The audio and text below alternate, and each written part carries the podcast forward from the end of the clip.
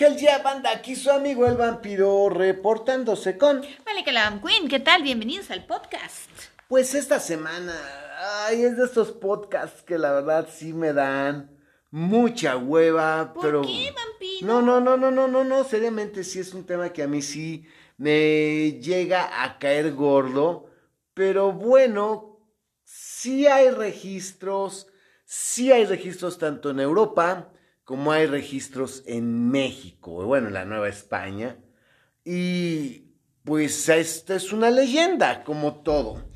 Por desgracia, pues la comunidad de brujos, que pues para mí ya es algo que ya raya francamente en lo absurdo, porque ya aparte de todo, como que ahora hasta los brujos han hecho sinergia y son verdaderamente comunidades gigantescas donde se mezcla todo tipo de magia y brujería. Sí, de Y- diferentes orígenes Genes y, ritos, regiones. ¿no? es que aquí lo más interesante es que no todos nos respetamos y todos nos apoyamos, ¿no? Y así como Ok. que, güey, no, ok, no, perdóname, No, no, pues, ok, ok, ellos. no, ok, nada, o sea, ni ellos ni nadie, o sea, entiende esto, Vampuin, el problema de esto, de estos temas, de la brujería, es que, pues, bueno, yo como digo, y como lo he dicho siempre, y me duele mucho porque, pues es que yo soy bruja, pues, ¿por qué traes una peluca, mamacita? Si eres bruja, pues haz algo para que yo te vea rubia o yo te vea pelirroja.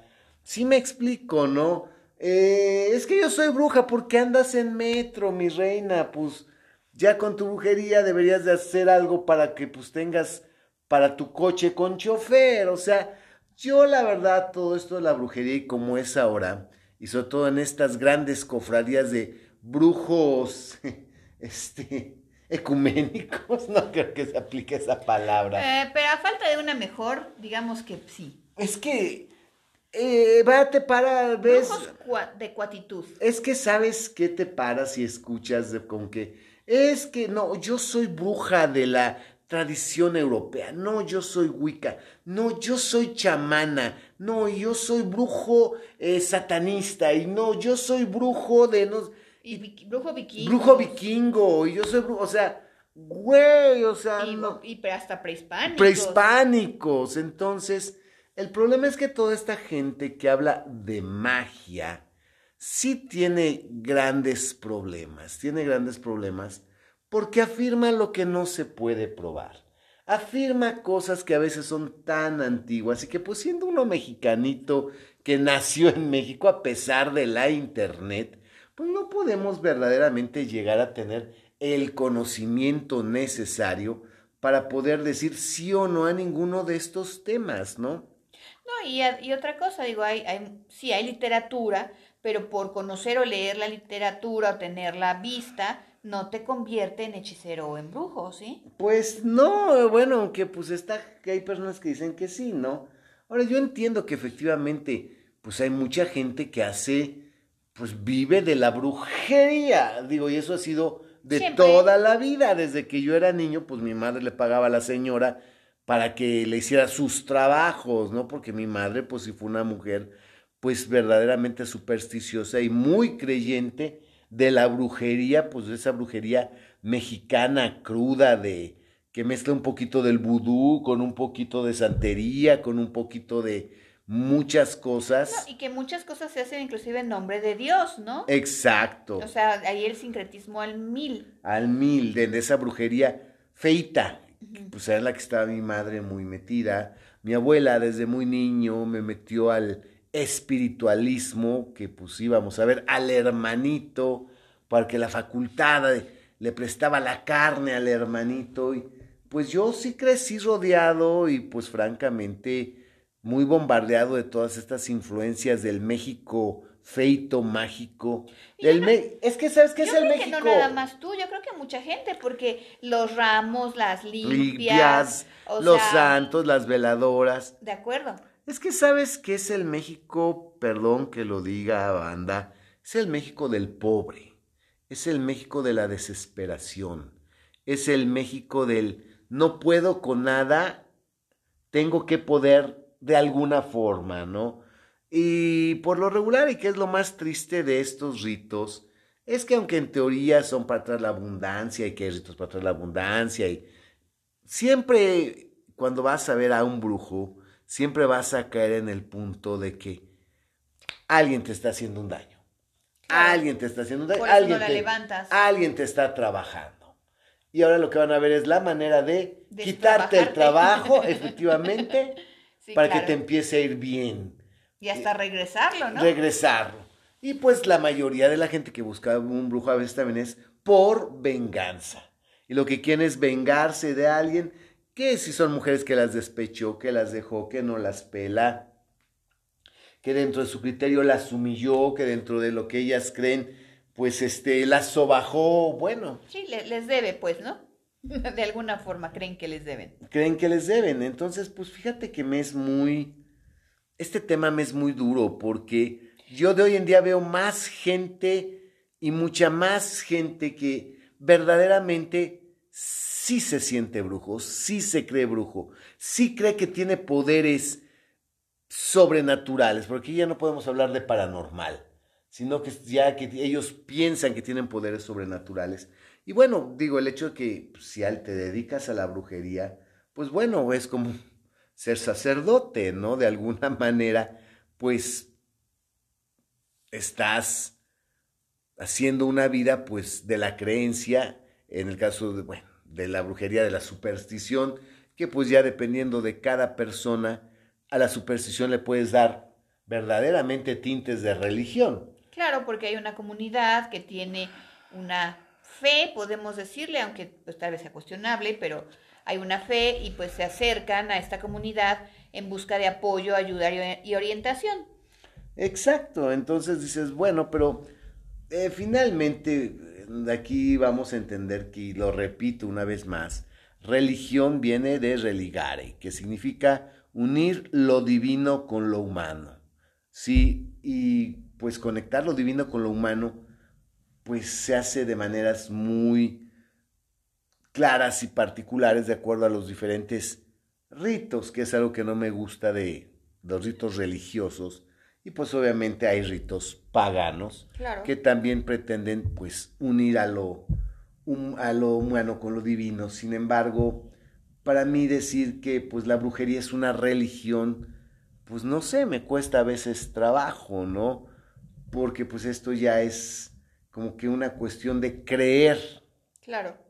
más que sí, otra. De, es- sí, de creer, porque, pero, pues te digo, no sé si llamarle fe o no, pero pues si hay una creencia ciega o muy palpable que no, que no surge necesariamente de la desesperación o del último recurso, pues a lo mejor, ¿no? Por ahí Pues puede haber hoy en día muchas muchachitas les gusta decir soy bruja porque es una forma de trascender, de sentirse únicas, diferentes, importantes y pues piensan que al decir yo soy bruja pues obviamente están en otro nivel, ¿no? En otra categoría de ser humano, obviamente mejor y más evolucionado que el grueso de la humanidad. Pues sí, Y bueno, ¿por qué estoy hablando de esto? Porque sí, exacto. ¿De qué vamos a hablar hoy, Vampi? ¿La leyenda de hoy de qué se trata o qué? pues vamos a hablar de la leyenda del Nahual.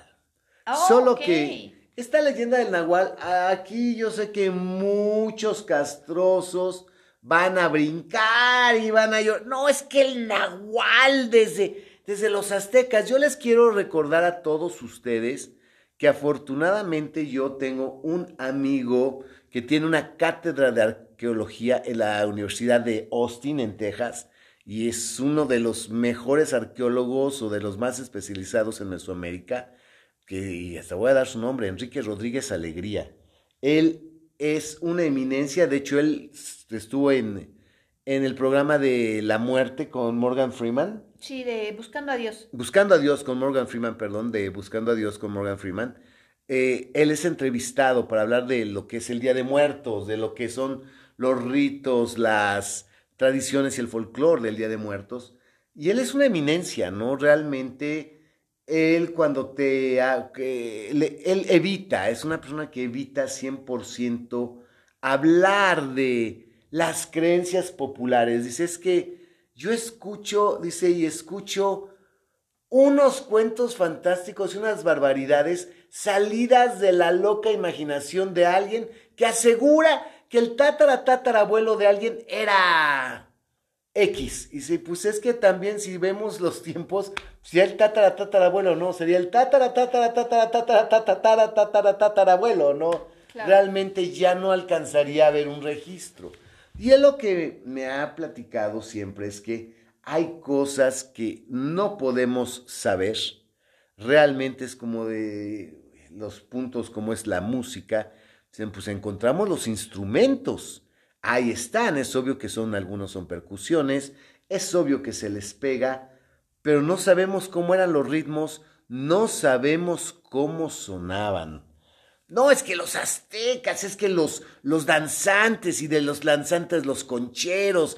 Sí, pero todos ellos terminaron viéndose pues influenciados por el son. Sí, y pues obviamente también por lo que es, bueno, al hablar del son ya estamos hablando también de, porque ya en el son hay una cierta influencia árabe y una cierta influencia africana. Claro. Sí, en lo que es el son, pues ya lo que nosotros conocemos o entendemos por sonidos prehispánicos, pues realmente no sabemos ni qué ritmos eran ni cómo sonaba la música. Es como, es que había danzas guerreras. Puede ser, sí, no lo negamos. Pero cómo eran. Cómo eran, realmente no sabemos cómo eran. Eh, una vez lo invitamos a cenar a un lugar y hubo un show de danzantes. Y dice, híjole, muy bonito, impresionante, me encanta, pero nada de lo que vieron era así.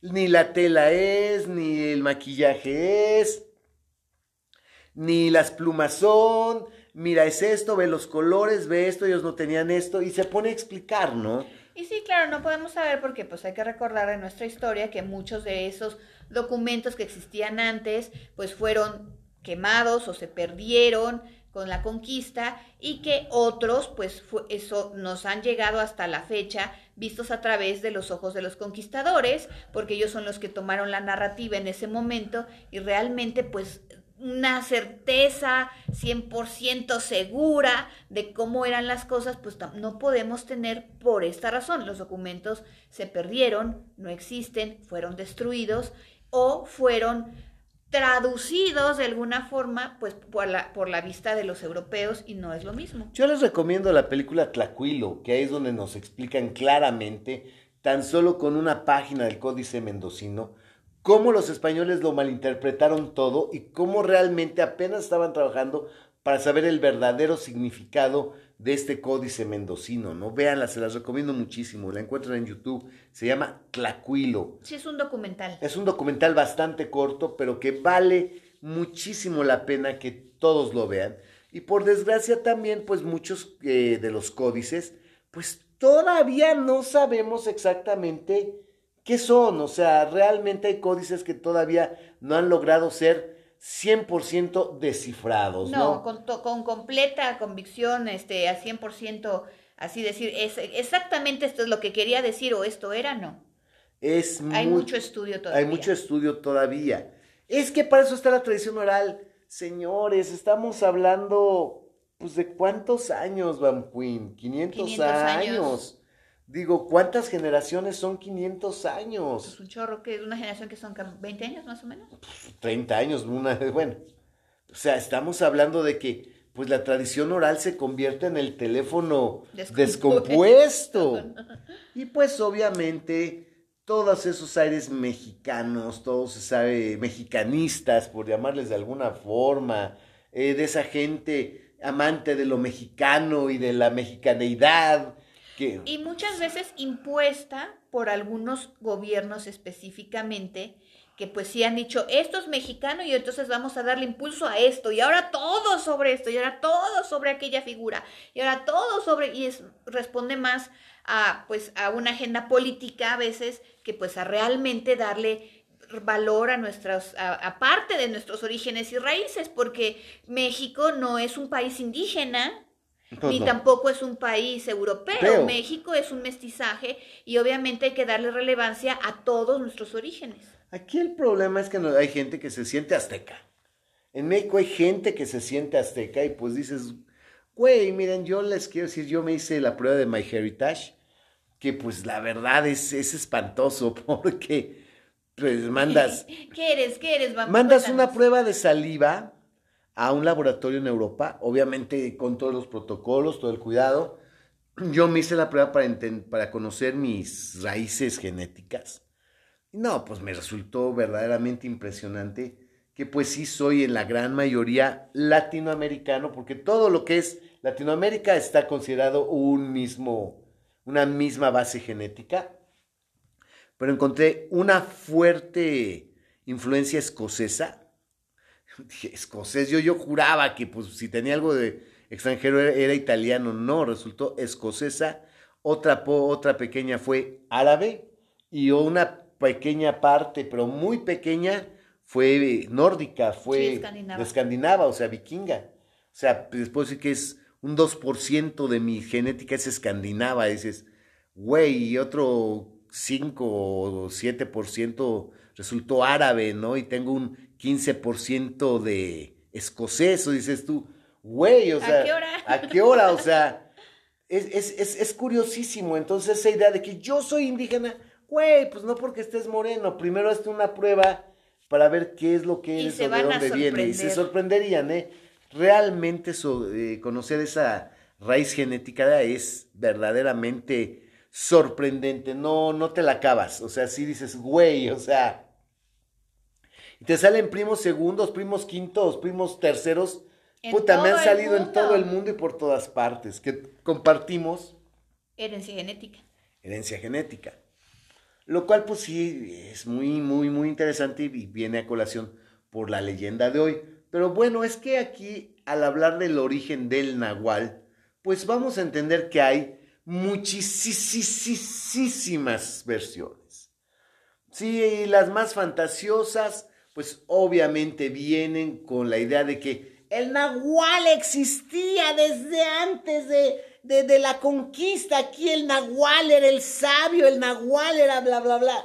Bueno, si hay algunos códices, Sí, bueno, este no es propiamente un códice, le llaman el códice florentino, pero no es un códice que se haya escrito, eh, digamos, eh, antes de la llegada de los conquistadores. Este es una recopilación de muchos tomos que hizo Fray Bernardino de Sagún, que es misionero franciscano, en la cual pues sí él se allegó pues de las indígenas o de la gente que tenía alrededor, pues para ver más o menos, tratar de hacer una especie de retrato de lo que era la vida antes de que llegaran los españoles y finalmente toda esta obra se conoce como Historia General de las Cosas de la Nueva España. Ah. Y le pusieron Códice Florentino porque una de las copias está en una, eh, en una biblioteca en Florencia, Italia. Pero realmente esta se escribió y se hizo toda la compilación después de que ya estaban conquistada la, este, ya que ya era Nueva España y se hizo bajo la dirección de Fray Bernardino y él fue el que dijo esto entra, esto no entra, esto sale, esto no sé qué, lo acomodamos así, aunque en teoría pues se lle- llegó de las fuentes más em, indígenas, digamos, ¿no? Y más pro- propias y más nativas de, la, de, de lo que era la Nueva España. Y lo que sí, viene una referencia, y una referencia clara, sí dice que el nahual era el brujo, era el que llevaba a cabo los rituales de brujería y que podía utilizar su magia tanto para el bien como para el mal. Y también nos dice que nahual, literalmente el significado de la palabra nahual es oculto, sí, que significa engañar, O disimular. disimular. Sí, que, y es lógico, porque si es un brujo que pues, tiene ritos muy personales y muy de él y particulares, pues es alguien que, y ama- además de todo, también hace daño, pues tiene que permanecer oculto. O sea, es lógico que el brujo no pueda estar a la luz, ¿no? Y estar tan accesible, porque, pues obviamente también hay gente que le guarda resentimiento y quisiera acabar con él, por eso es que permanece oculto. Pero corrígeme, este Vampi, porque creo que sí habla que es el brujo, pero no dice exactamente o de una manera expresa que se convierte en animal. No, de ninguna parte dice que se convertía en animal. No, no lo dice. Ahí se los dejo claro. Eh, hay unas ilustraciones en otro códice. Ah, bueno, el códice otro, que es el códice Borgia, se llama códice Borgia porque el cardenal Borgia era su propietario y se quedó con él. Antes de que pasara, se muriera y pasara a manos del Vaticano. Y este sí es un documento muy interesante porque este es de los pocos documentos que sí es un códice que se elaboró antes de la conquista y que todavía existe y que no tiene ninguna glosa o bueno, ninguna eh, anotaciones en español o en latín, ¿no? Entonces es interesante porque es la fuente más importante para em, eh, estudiar todo lo que es el ritual, la adoración, este, toda la iconografía, el calendario, de la religión y todo eso. Y pues sí vienen algunas ilustraciones, pero no sabemos realmente qué pedo con ellas. Ahí hay unas ilustraciones que la gente dentro de su fantasía, pero no son arqueólogos, quiero que entiendan, pues dicen que son nahuales, ¿no? Que son ilustraciones de nahuales. Pero esto es tan fantasioso como el astronauta de Palenque, ¿no?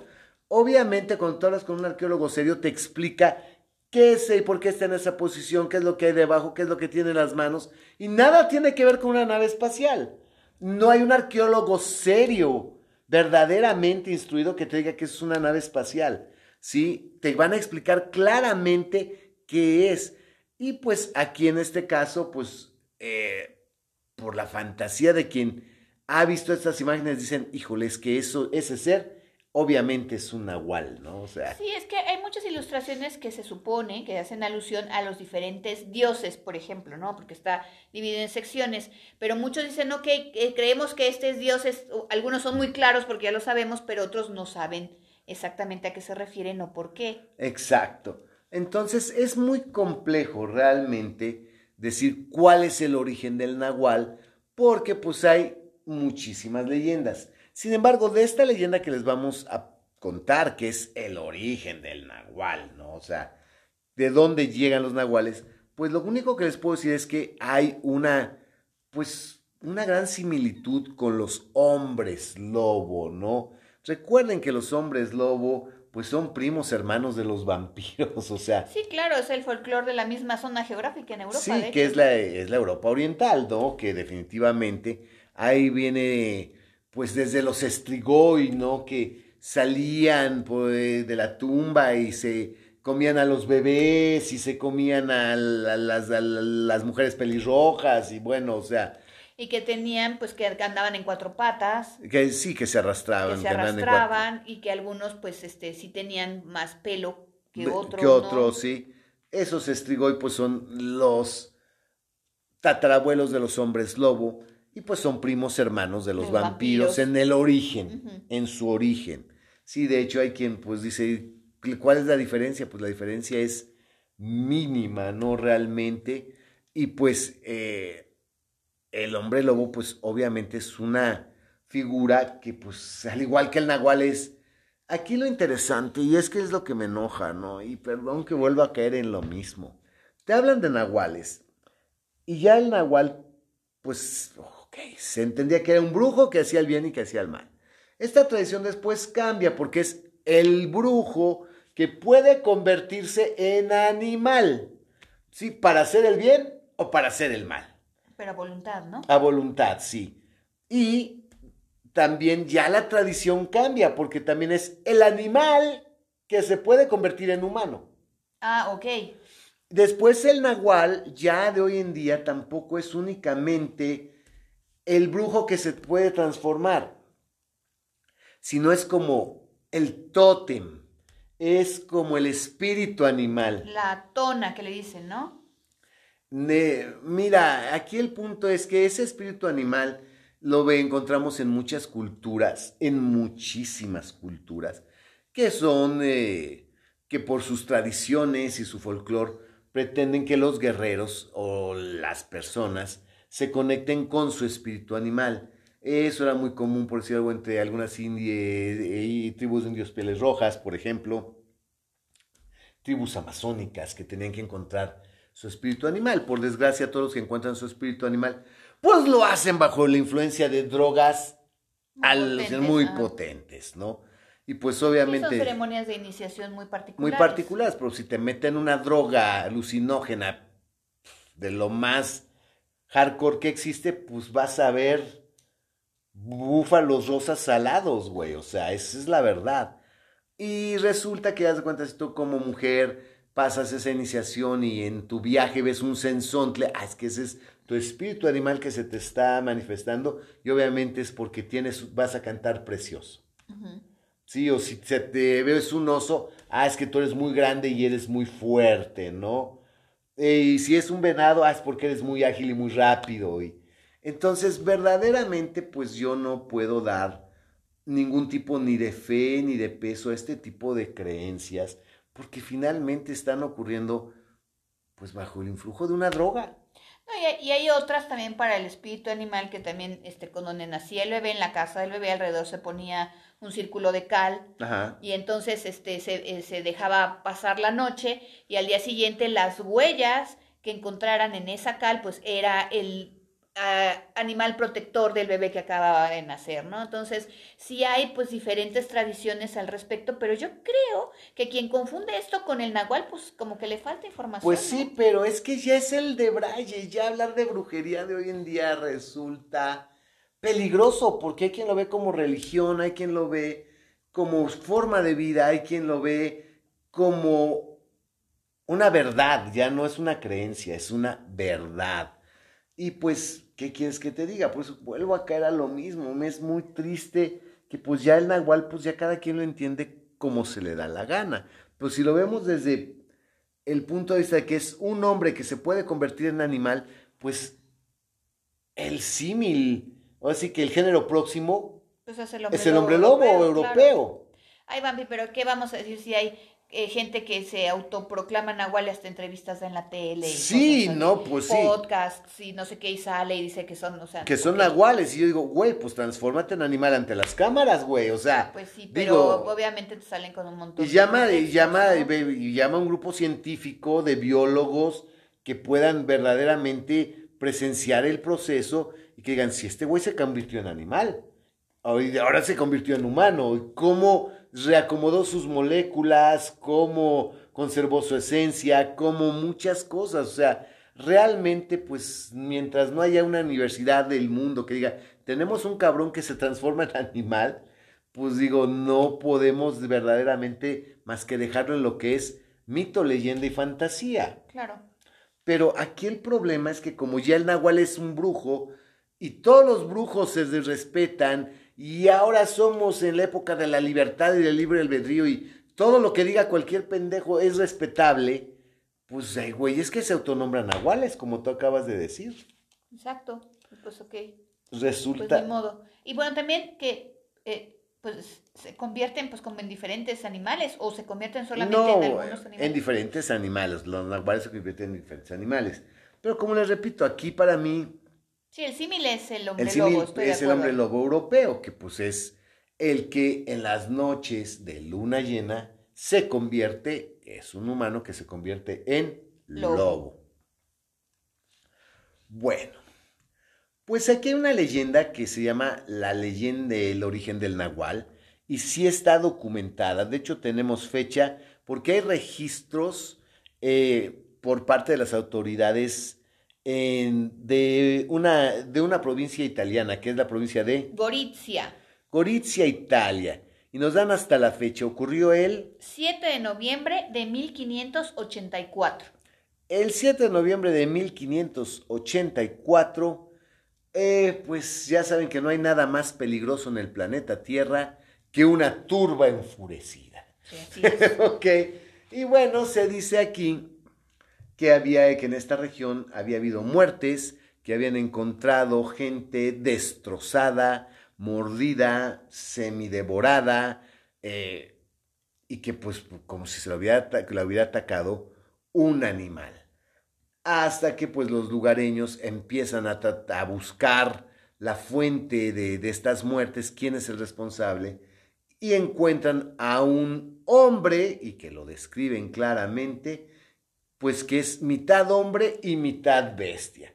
Porque aunque sí tiene una cierta resemblanza antropomorfa, está cubierto de pelo, el rostro tiene facciones caninas, este, colmillos, el hocico eh, y lo más importante, ¿no? el aullido, que pues, se supone que el aullido es espantoso, que verdaderamente el aullido te vuelve loco de escucharlo. Y esta turba pues ya estaba por cazar dan siguiendo los pasos de este animal, quién es este hombre bestia, hasta que pues este, en esta fecha que les acabamos de dar, el 7 de noviembre de 1584, esta turba enfurecida logra distinguirlo, lo logra ver a lo lejos, capta la transformación y se dan cuenta que se trataba de... El joven eh, Pascual Martorelli, hijo del conde Martorelli. Oh my God, o sea, era un noble. Era así, tenía su condado en Italia. Ok, pues este conde Martorelli pues le cae toda, ve que la turba ya está eh, sobre el... Sobre el hijo. A la casa del hijo, ¿no? Entonces, eh, les dice a, toda la gente que, pues, a la gente que vive en su condado, de alguna manera en sus súbditos, ¿saben qué? Ok, si es mi hijo, si lo sé, no se preocupen, yo le voy a dar fin, yo voy a acabar con mi hijo. Yo voy a ser el que yo le di la vida, yo voy a tomar su vida. Esto es una maldición de mi familia, de la cual pues yo no soy responsable.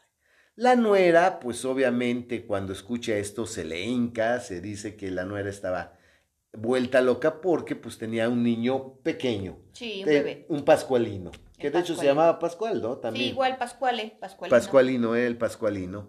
Que este niño, este, estaba muy pequeño y le dice la, la nuera, oiga, suegro, sabe que no diga eso, es su propio hijo, de veras usted es capaz de matar a su hijo. Y le dice, pues si no lo mato yo, lo van a matar los lugareños y es mejor que lo mate yo y que sepan que yo ya lo maté, porque si no, hasta sobre nosotros se nos van a echar encima, ¿no?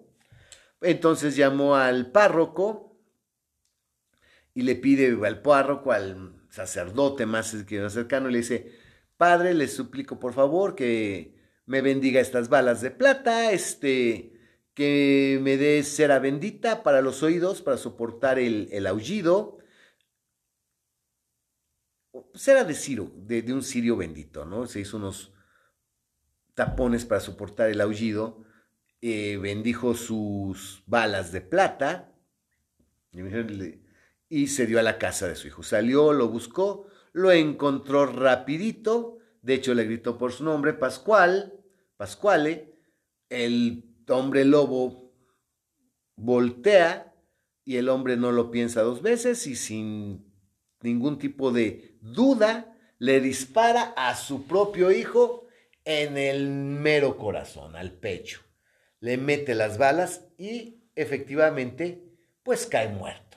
Y al morir pues se, ¿cómo podríamos decir? Se destransforma. Recupera su forma original como humano y efectivamente lleva el cadáver para que la turba lo vea y les dice, ok, miren, si efectivamente, este... Escondió, el cadáver, Vampi. Sí, pero primero se los enseñó, que estaba que estaba, este, que, que, ya lo había matado porque él quería de alguna forma, este, que se calmaran, lo mostró y después eh, lo escondió. Ahí es cuando, fíjense qué curioso, porque a pesar de que ya habían visto que efectivamente estaba muerto, el padre lo que no quiso fue que se profanara la tumba o que se profanara el cadáver, ¿no? Que de alguna manera fuera, pues todavía humillado después de muerte de, muerto. Entonces, los lugareños les entró una especie como que de psicosis extraña, de que pues les dio miedo de que pues igual y se vuelve a levantar, igual y no lo mató, igual y estaba fingiendo, y fueron a exigirle que les dijera dónde había enterrado el cadáver, ahora sí. Y ahí fue cuando el que les dijo. Que no, que lo había, eh, este, pues enterrado en un lugar muy profundo del bosque, con las reliquias que le había dado el párroco, de la manera Para que, no se levantara. Le había indicado y que pues aunque él les diera todas las indicaciones de por dónde, no iban a dar con él porque realmente era un lugar recóndito.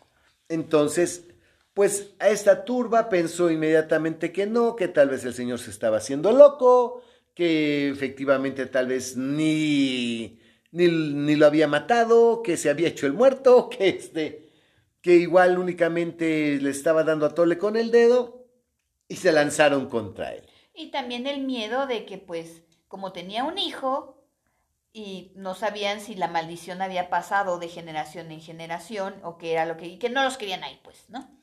Pero bueno, Van Queen, o sea, que no los querían ahí, ya los querían matar, o sea, agarra la onda, se, se lanzaron a quererlos matar, linchar, y les quemaron la casa, o sea, o sea, estás hablando de que los súbditos quemaron la casa de su amo, quemaron la casa del conde. El conde hábilmente pues, se logra escapar. El conde pues eh, ya tenía él sus guardados, ya tenía, ya había tomado el precauciones y se da a la, a la fuga. A la fuga con suficiente riqueza para vivir bien y tranquilo. Hasta eso el hombre, pues hombre previsor, fue muy vivo. Y pues aquí en, eh, en su provincia quemaron la casa, o sea, si querían verlo muerto a él y a toda la familia, a la nuera y sobre todo al nieto. Pues resulta que llegan a España y en España les dice, pues ya saben, siempre, ¿no? Lo que es esa propaganda procolonización, ¿no? De que llegan a España y no esconde usted un hombre con su talento, y aquí en España no hay nada, estamos en la peor crisis, pero la nueva España no, no sabe. Ahí usted toma agua de un río y escupe oro. O sea, de usted camina y va pateando piedras preciosas. O sea. Amarran a los perros con longaniza. Graniza y no se la comen.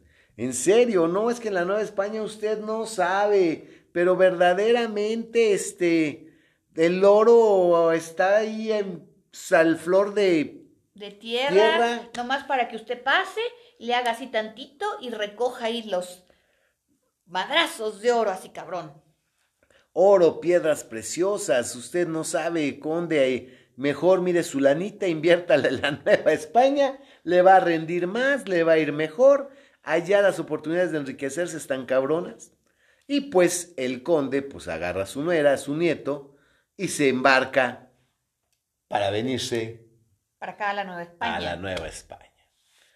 Bueno, Aquí la historia es donde ya se pone un poco interesante, porque aquí, de acuerdo a muchos historiadores serios, la leyenda del Nahual, como la conocemos, dicen que data del virreinato, de, la, colonia, que ya es de la colonia, que la imagen y la figura del Nahual, como la conocemos, pues obviamente fue creada por los españoles y que fue pues de manufactura.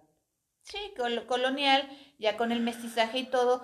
Yo creo que entre otras cosas, pues también como para prohibir o prevenir las prácticas de las religiones antiguas, de la religión antigua, de la brujería, y por eso se confeccionó de alguna manera esta, esta figura que Muchos historiadores y muchos arqueólogos, antropólogos dudan que sea prehispánica, sino que más bien es colonial y que surge como parte de la evangelización. Como la conocemos ahora. Sí. Exacto, sí. Ah, bueno, sí, del que se transforma en animal, las arañas. Es data de la colonia y se supone que esta es la leyenda que dio origen a esta figura del nahual como la conocemos, ¿no?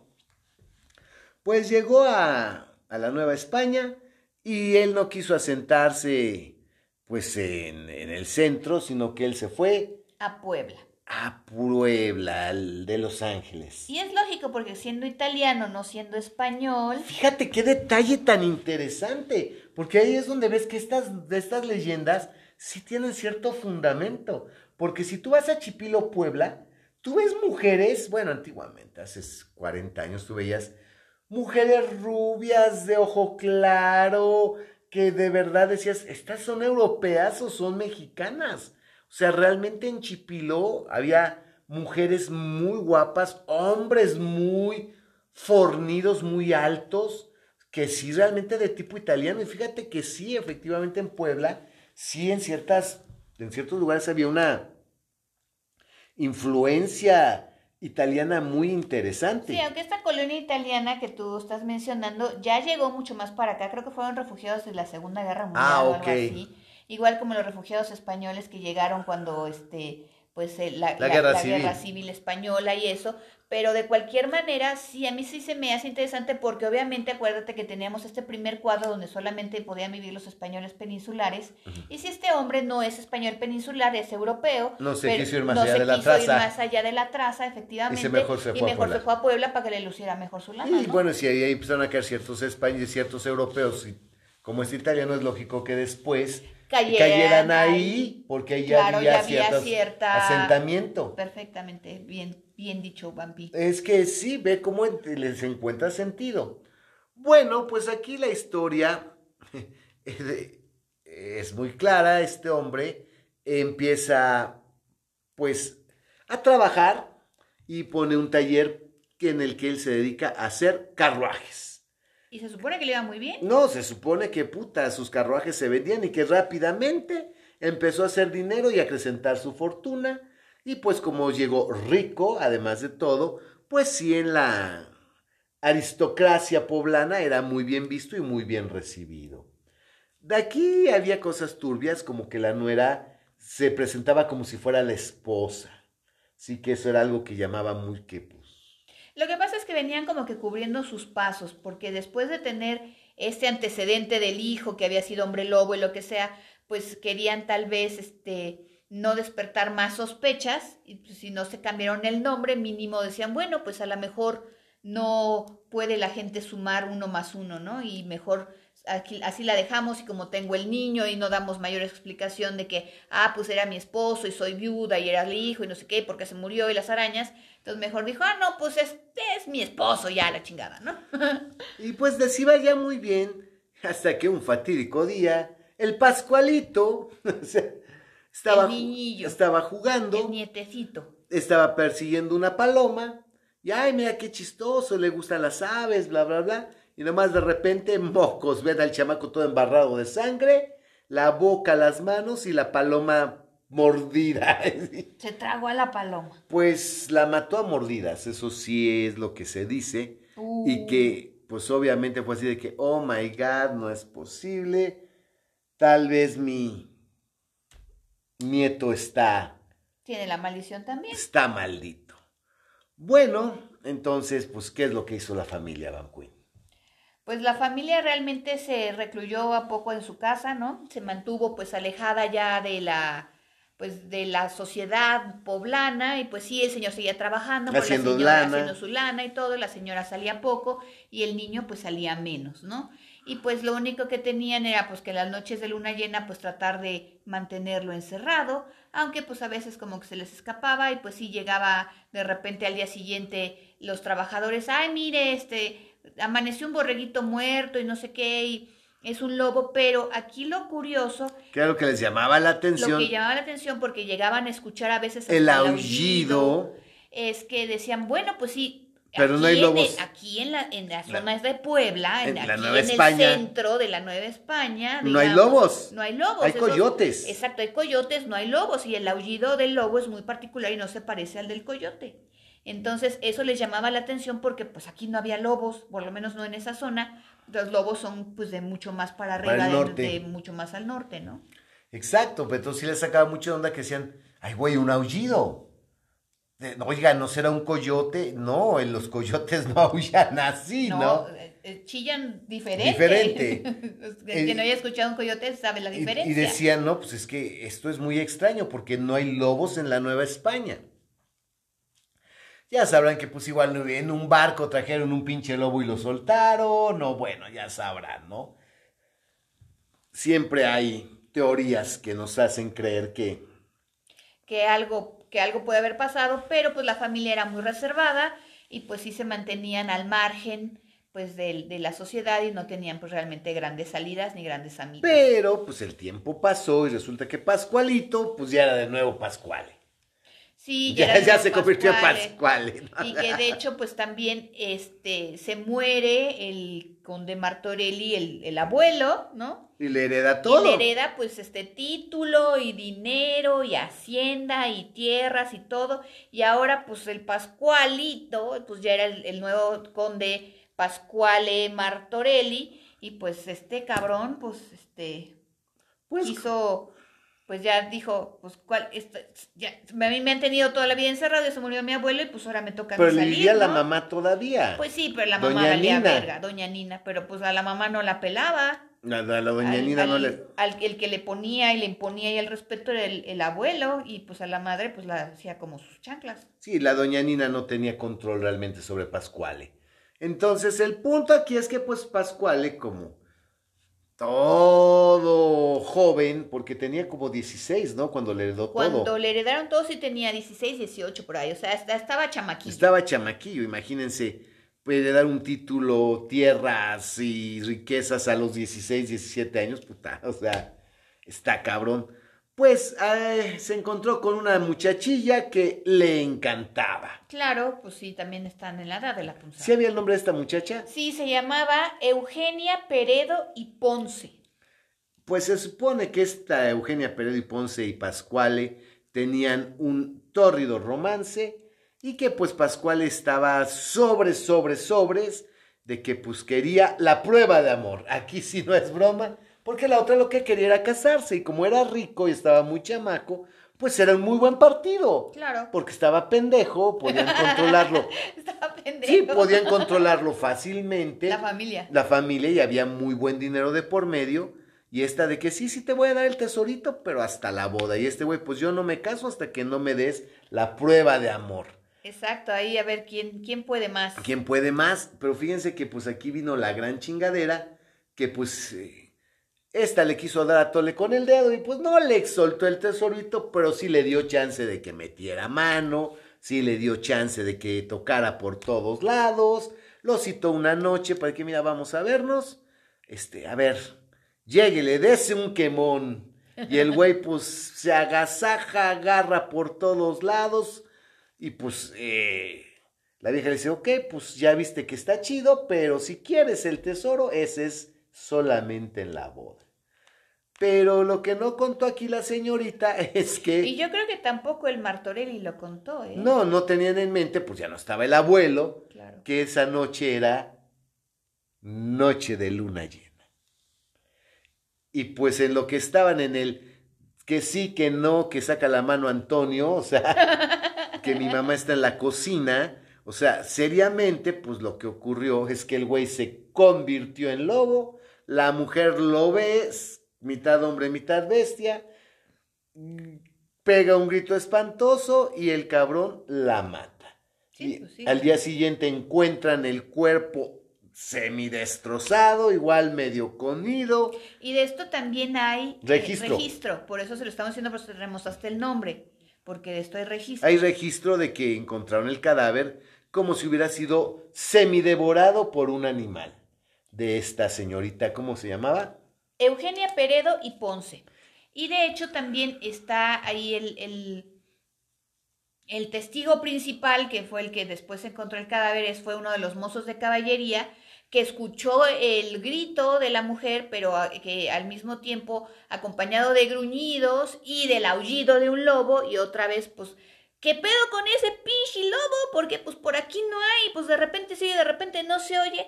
¿Y qué fue lo que, qué fue lo que pasó? Que está esta mujer, pues aquí, este, pues aquí destrozada y pues este, semi parcialmente devorada por un, pues obviamente por un animal, ¿no? No sabemos qué pasó, pero pues fue gran escándalo en Puebla en esa época. Efectivamente. Entonces aquí, pues ya lo que pasó es que optaron por darle este parte al, al Santo Oficio, ¿no? Exactamente, ya dijeron, bueno, vamos a darle parte al Santo Oficio, que vengan, que investiguen, pero pues entonces el, el joven Martorelli, muy abusadillo, pues agarró y puso pa- patitas en polvorosa y se fue de Puebla a Tlaxcala. Pero en Tlaxcala, pues también ya se estaba ahí el Y también para estas épocas, pues también ya después, ya que se fue a vivir a Tlaxcala, pues también pasó el tiempo y la madre también murió. Entonces, como también doña doña, Nina. Nina. falleció, pues este ahora sí ya se sentía carta blanca. Y pues ya con el Santo Oficio, si a ustedes les queda curiosidad de, de eso, fueron, investigaron y todo, pero pues realmente como no encontraron nada y los otros así como que, ah, bueno, pues este, nos, nos vamos este, a otro estado a vivir a pues, como que no, ya no encontraron, ya no se volvió a escuchar nada al respecto, de hecho se olvidó el caso después de un tiempo y pues ya no pasó nada con pero, el Oficio. pero también en Tlaxcala se supone que en una casa de citas este, estaba con dos prostitutas. y- Ah, porque lo que pasó con este Pascualino es que ya sin al abuelo y sin la y sin la madre, pues se dedicó a vivir el siglo, la vida y lo demás y que pues obviamente andaba pues de cabrón en todos lados, ¿no? No, y que ahí en Tlaxcala se metió un prostíbulo y que era noche de luna llena y que una de las prostitutas vio cómo mientras le hacía el amor a la otra prostituta que estaba teniendo sexo con ella, se convirtió en bestia y de estársela cogiendo empezó a devorarla, que fue algo verdaderamente dantesco. La otra salió como loca a dar el testimonio y también hay registro de ese asesinato en Puebla. En y de- Tlaxcala. en Tlaxcala, perdón, y que esta muchacha, el testimonio de esta mujer que dijo que eh, fue un cliente cuya descripción eh, checaba perfectamente con la de Pascual y que este, Y que se había convertido. en bestia mientras tenía sexo con su compañera de, de oficio y que pues de repente empezó simplemente a devorarla. Y ella que sobrevivió, ¿por qué? Huyó, salió corriendo. Pues si mientras estaba entretenido comiéndose a la otra, pues Pero patitas para cuando sí son. está el testimonio de esta mujer que dice haber visto esto. Efectivamente, ya cuando el Santo Oficio es informado, pues se entiende, se entiende que Pascual efectivamente desapareció y no se volvió a saber nada de él, Efectivamente. pero que se escuchaban en noches de luna llena los aullidos y que las muertes continuaban. Es cuando el Santo Oficio este, empieza a prevenir a la población sobre, porque los indígenas así lo llamaban. No eran tanto los españoles o los inmigrantes europeos. Eh, los indígenas al enterarse de estos crímenes, al enterarse de estos asesinatos, los indígenas, los lugareños decían que se trataba del nahual. Nahual. Del nahual y el Santo Oficio fue cuando emitió esta alerta para todos los párrocos para prevenir a los parroquianos y a los feligreses de los peligros del nahual. Por una parte, y por otra parte, pues también se entiende que si siguió viviendo así su vida licenciosa, ¿no? Y, de y lujuriosa y todo, pues que aparentemente también era muy posible que hubiera engendrado varios hijos y que no sabemos si esos hijos, al igual que él, hubieran heredado la misma maldición. Pero si efectivamente se empezaron a referir a, a él no como hombre lobo, porque pues no es el folclore de acá, sino como nahual. Y si ustedes se fijan, eh, toda esta onda de los nahuales es mucho más eh, prevalente y, está como que mucho más, más asentada en los estados de Puebla y Tlaxcala. Efectivamente, y bueno, finalmente el nahual se convertía en coyote, porque ya la imaginación de los indígenas, pues de alguna manera empezó a llenar los huecos, empezó a llenar los espacios, y resultó que este nahual pues se convertía en coyote, ¿no? Y pues ya es de que, que le cuida a tu hija porque se la va a llevar El el nahual. No, y ten cuidado con tu bebé porque si lo dejas solo, se lo va a llevar el nahual o se lo va a comer el nahual. O igual, este, de repente, este, ten cuidado de con tus, inclusive hasta con tus rebaños, con tus animales y lo que sea, porque en, eh, en determinadas noches o en determinadas épocas anda un nahual y se come a los animales también, o sea, Entonces, pues aquí esta leyenda, pues lo que nos da a entender es que el origen del nahual, pues realmente pues se trataba de un hombre lobo que emigró De Europa al nuevo, al nuevo mundo, ¿no? al Nuevo Mundo y que pues ya en el Nuevo Mundo, pues los ya el sincretismo, la imaginación de los lugareños, de los nativos y pues también el pues ¿cómo le podré llamar? La astucia de los españoles para lograr este sincretismo para generar esta nueva leyenda, pues efectivamente tomaron el vocablo náhuatl del náhuatl de el nahual, ¿no? Del enemigo oculto, del que está disimulando, del que está engañando, porque pues Sí, para apoyar a la es, evangelización, ¿no? es una bestia, es un hombre que se convierte en bestia, pero pues es un nahual, no es un hombre lobo, sino que es el nahual. Es, es Es una- vis- a mí me parece una visión muy interesante este pues e- esta correlación que hacen sobre todo porque pues sí hay datos no patentes fijos este, que sí. de que pues sí ocurrieron eh, en primero que ocurrió esto en Italia Ajá. que se registro de que el cor- de, de que este conde se vino a sentar a, a Puebla de que de que sí en esta zona pues murió esta muchacha que estaba eh, siendo Sí. cortejada por el nuevo conde de Martorelli y que pues después de que de, de repente pues ya se olvidó un poco lo del hombre lobo y se empezaron a hablar poco a poco de los nahuales del nahual, sí.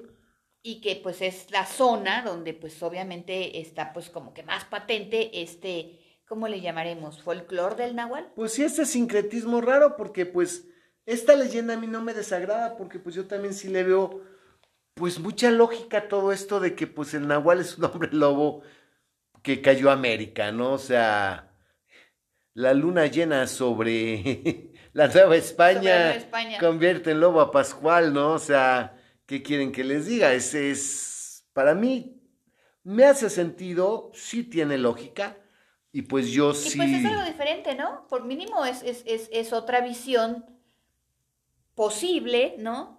Que, el, que del, del, del origen de, de, de, de- este personaje tan particular que todavía, pues, como dices, tiene mucha penetración hasta nuestros días. Yo sé que este capítulo a mucha gente no le va a gustar porque es que eso no es cierto. Ah, qué pendejos están. No, hombre, si desde el tepo- desde el pinche este Teocali, desde el desde el este ¿cómo se llama el de los guerreros? El, Calmeca. el- desde el Calmeca, no, hombre, ahí entrenaban a los a, los nahuales, ¿no?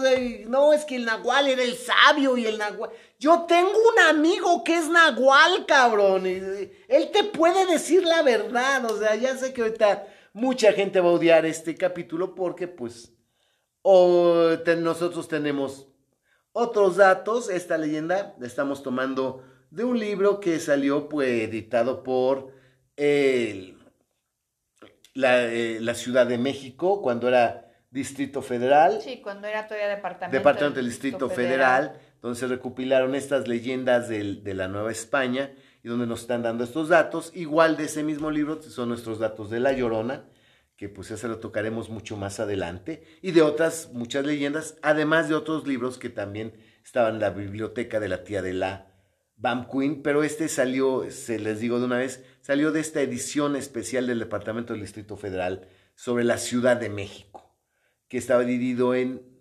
efectivamente el tiempo prehispánico, la conquista, la colonia y el México moderno. Así es. Entonces, pues ahí se los dejamos. A ver, y la mejor opinión la tendrán ustedes, o tal vez no. No, en este caso no. Realmente es muy difícil decir cuál es el origen El del origen. nahual, pero pues yo sí pienso que como lo conocemos o como lo entendemos es durante la, la colonia, durante el virreinato que esta leyenda tomó esta forma en particular. No, y finalmente, Vampi, pues son leyendas. Estamos hablando de leyendas. y Es la que el problema leyenda es tiene eso. un poco de verdad, un poco de mentira. Bueno, eso es mitología. Un poco de todo, un poco de. Pues No. son leyendas, ¿no? Pues sí, la mitología es mito, verdad y fantasía y son leyendas, efectivamente, son, son mitos. Bueno, pues hasta aquí el día de hoy. Si les gustó, recomiéndalo y si no, también para que alguien más se encabrone de escucharlo. Nos vemos hasta la próxima. ¡Hell yeah, banda! ¡Hasta la próxima! Recuerden que este podcast fue nominado por Zombie Awards como mejor podcast de terror. Así que corran la voz, no se lo pierdan y nos vemos hasta la próxima. ¡Gel ya!